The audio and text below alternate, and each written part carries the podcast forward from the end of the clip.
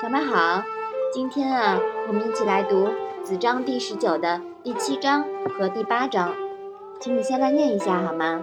子夏曰：“百工居肆，以成其事。今子学以致其道。”子夏曰：“小人之过也必闻。”妈妈，“百工居肆”是什么意思呀？百工呀，是指各行各业的工匠。那么四呢，就是古代社会制作物品的作坊。那这两章啊，是讲了什么呢？你能不能来说一下？子夏说，各行各业的工匠住在作坊里来完成自己的工作。君子通过学习来明道传道。子夏说，小人明明是小人，还要装作真正的君子，闻过是非。以下说出了实践和理论的区别，提升到辩证法的范畴了，真是一种新气象。子夏的高明之处呢，是看到了实践和理论的分工。比如，我们需要建筑工，也需要有人研究建筑学。子夏的局限之处呢，是把实践和理论割裂开来了，没有能够辩证统一。子夏之儒的风格是建筑工，那子张之儒的风格呀，就是建筑学。儒学从此开始分家，各走偏锋，这无意中给后世儒学呀造成了一个很不好的开端。很多儒生成了缺乏动手能力的书呆子。孔子时代还有人敢诘问他们：“四体不勤，五谷不分。”子夏。还可以怒怼子张，致远孔密，这其实呢是一种互相鞭策，有助于接地气。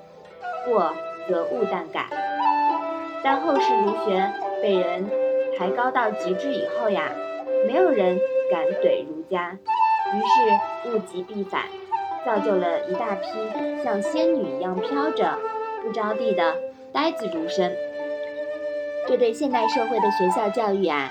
深有启发，也需要深刻的反思。专家的专呢，不能仅仅指理论上的专，最难得的呀是实践结合理论的专家。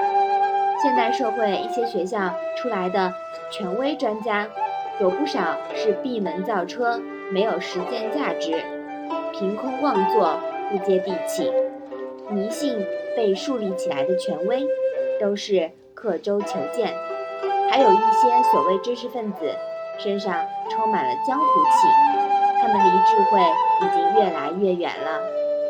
那最可怕的人呢，莫过于书生突然热衷于江湖，披着文化的外衣，变得比小人还小人。